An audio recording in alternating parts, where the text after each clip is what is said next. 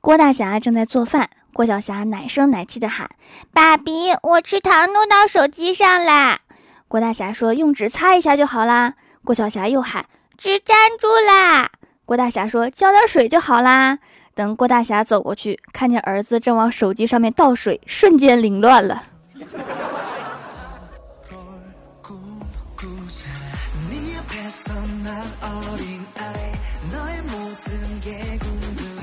Hello，蜀山的土豆们，这里是全球首档古装穿越仙侠段子秀《欢乐江湖》，我是你们萌到萌到的小薯条。中国文化博大精深，百家姓上可见一斑。前不久在网上看到，居然有人姓姬，你肯定觉得我认识姓姬的呀，姬无命嘛。然而并不是，就是吃的那个鸡。据说有很多人都叫他小鸡儿，全名是小鸡儿炖蘑菇。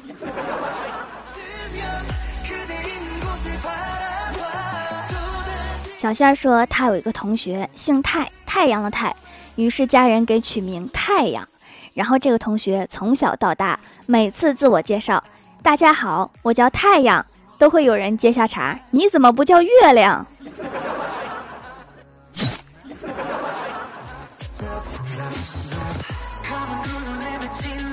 郭大侠说：“我认识一个人，姓神，就是神仙的神，每次自我介绍都绞尽脑汁。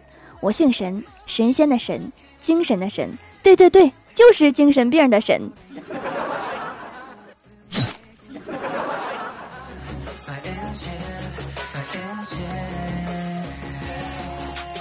我有一个小学同学是复姓，姓子书，名堕尘，经常记不住自己的名字，然后连自己的名字也会写错。每次考试的时候，都看到他要认真思考一下自己叫什么，然后郑重其事的写上去。此时我已经写完半张卷子了，然而他这个名字却很容易被别人记住，还有一个外号叫小叔子。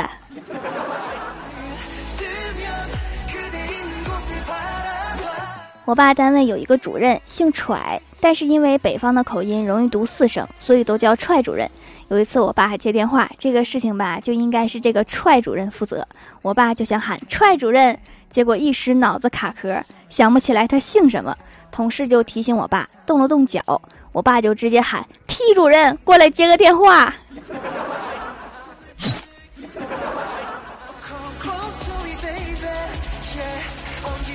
高中时期有一个同学叫阿伯，老师问他名字，他说我叫阿伯，老师差点急眼，说全名，他说全名就是阿伯。然后老师说你这孩子没上过学吧？学名。然后他说。我学名就是阿伯，我姓阿，名伯。这个名字挺好的，有没有叫大爷的？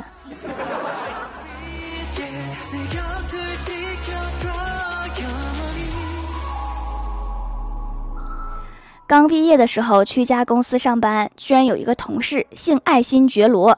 我第一次见到这个姓氏的人啊！我记得清朝入关之后就改名改姓了呀，据说改成什么姓金的呀，竟然还有没改的。然后我们就调侃他，然后他这时候就经常会说：“哎，别提了，都亡国了，你们应该买点零食安慰我。都亡国了还有心思吃呢？你这心是有多大？别吃了。”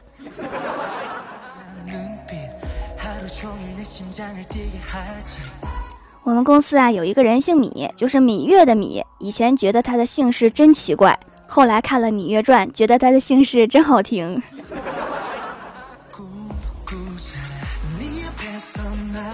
李逍遥说：“我有一个同学姓语文，每次老师都教他语文、数学，直到毕业的那天，看到他的书本上写的名字‘语文是雪’，真是一个奇怪的名字。”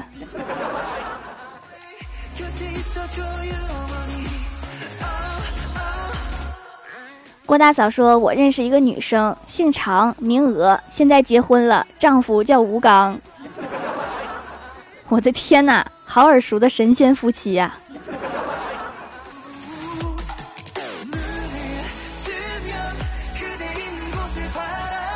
前台妹子说：“你们知道吗？我接过一个电话，我说先生您好，我是某某客服，请问您贵姓？”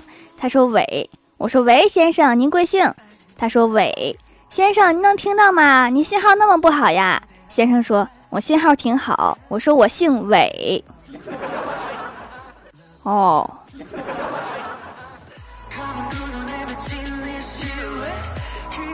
然后前台妹子接着说：“这还不算什么，你知道吗？和咱们公司合作两年的客户叫什么吗？”我们都表示不知道。妹子说：“他叫闪电球。”我天，难道是一个神奇宝贝？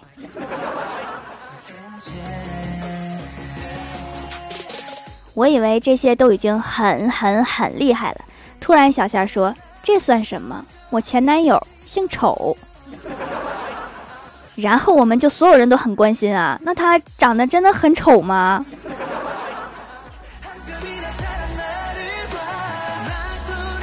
我母上大人有一位医生朋友，姓令狐。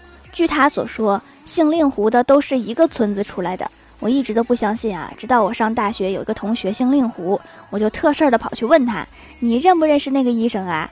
然后我同学特别淡定的说：“那是我三姨。”工作之后去南方，又遇到一个令狐客户，然后就说了这件事情。客户问了一下名字，告诉我说那个医生的爸是他叔。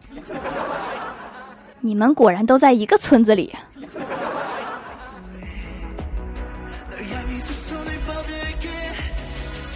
Hello，蜀山的土豆们，这里依然是带给你们好心情的欢乐江湖。点击右下角订阅按钮，收听更多好玩段子。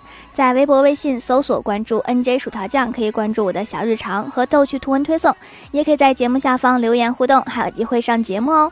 下面来分享一下上期留言。首先，第一位叫做那年夏日的荷叶，他说：“我问妈妈，有一个好消息和一个坏消息，你想先听哪个？”妈妈说：“坏消息吧，先苦后甜嘛。”我说：“坏消息就是没有好消息。”好消息就是没有坏消息，条一定要读啊！真是好没有意义的一段话。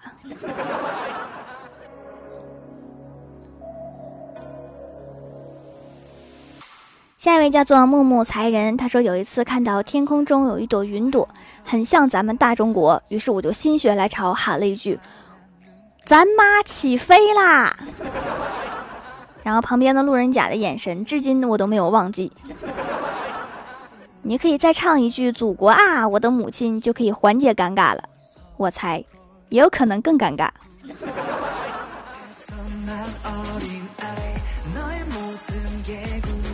下一位叫做咱不会画画，他说：“条条粉丝的能力是有限的，我在这短暂的粉丝生涯中学习到了一件事情。”就是粉丝越是想让主播更新，越容易等不到更新，除非超越粉丝。所以我不做你粉丝了，条条纯属玩梗，狗头保命。小小年纪不要玩命，去玩会儿游戏去吧。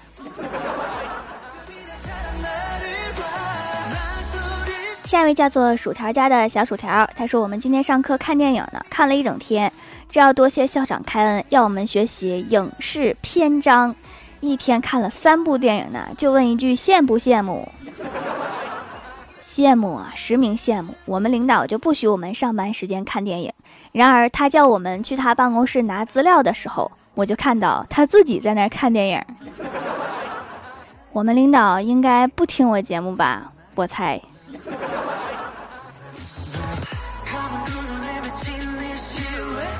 下一位叫做天口人家，他说一直回购小薯条的手工皂皂，去除螨虫效果很好。后来又入了美白的，担心螨虫反复，就隔一段时间用除螨的，隔一段时间用美白的。现在皮肤很稳定，一般都没有什么问题，吃点辣椒也不会长痘痘，太厉害了，小薯条。除螨的话，我个人觉得配合床上用的那种除螨包效果会更好，因为环境没有螨虫，皮肤就不容易感染螨虫啊。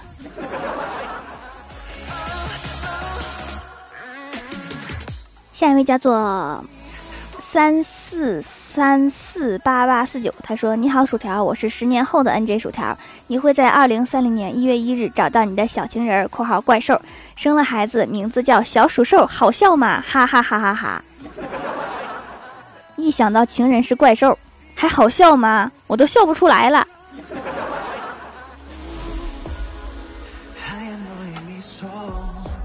下一位叫做突然听到薯条这样的消息，他说小明最近在努力学习骑自行车，今天终于打算独自骑出门了。结果刚拐过一个街角，就不小心撞到了一个年迈的大爷。小明吓得吓得连忙停下来道歉，说对不起大爷，我不大会骑车。大爷说不会骑车还撞得这么准，你是故意的吗？这不是瞄准了很久才撞上去的吗？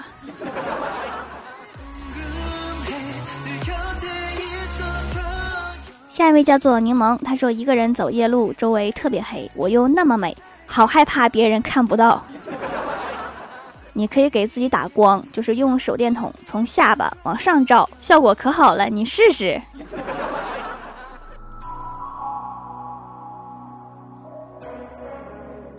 下一位叫做小山，他说：“条儿啊，因为作业这个坏人，导致我木有抢到沙发，连板凳都没有坐到，好羡慕条儿上个节目炫耀的 VIP 月卡。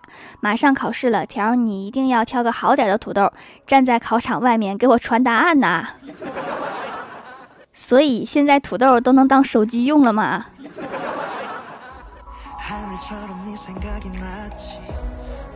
下一位叫做蜀山派洛可无有，他说：“小薯条啊，今天我又来了。”看多积极的我，都快考试了还给你留言评论，所以你是不是应该读一下呀？小薯条，请在一月九号在蜀山顶举着土豆保佑我考试顺利。不要问我为什么这么早说出来，因为我怕忘了这事儿，健忘症惹不起。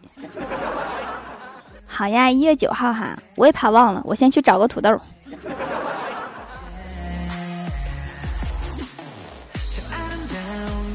下一位叫做南溪中的梦，他说前几天青岛有大雾，严重到周围全是灰色的。因为青岛很少有这样的极端天气，我便蹦蹦跳跳的走着，还唱着歌。突然一个措手不及，撞到了墙上。这没什么，主要这时我才发现周围全是人都围着我笑。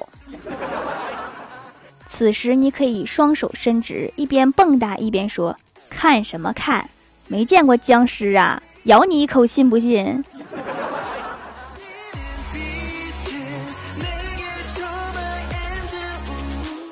下一位叫做蜀山派青龙，他说今天上班挤公交车，见一位大妈上来了，热心的我急忙给她让座。大妈笑嘻嘻的说：“行啊，小伙子，今年多大啦？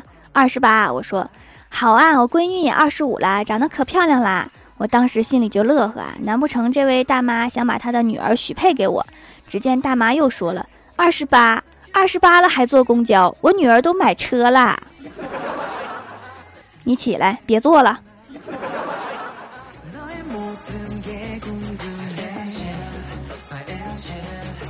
下一位叫做蜀山派间谍，他说有一天我和妈妈走路上学，我说妈妈书好重啊，妈妈说你那么多作业干嘛？条我该怎么回答我妈妈？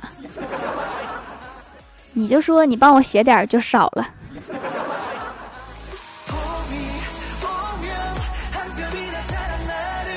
下一位叫做 T B 七七七七零五三八，他说朋友推荐的薯条节目和店铺，买了几块手工皂，成色非常好，挺好看的。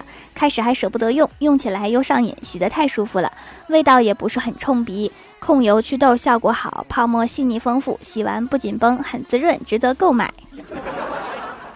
成色好，你是在鉴赏古董吗？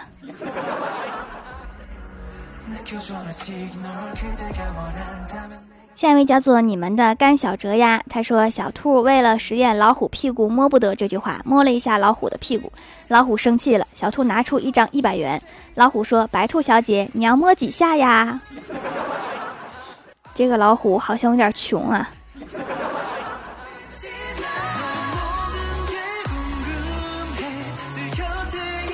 下一位叫做许浩然，他说一开始被迷上了，然后就无法自拔了，每天晚上都需要条的声音，条的所有节目反复听了几十遍，很甜的声音，很好的节目，节目没有少儿不宜的，条是个很好的主播，不像听众要打赏，自己做手工皂赚钱，很便宜但很好用，一块就可以用很久。听了几十遍啦，你就买了一块皂吗？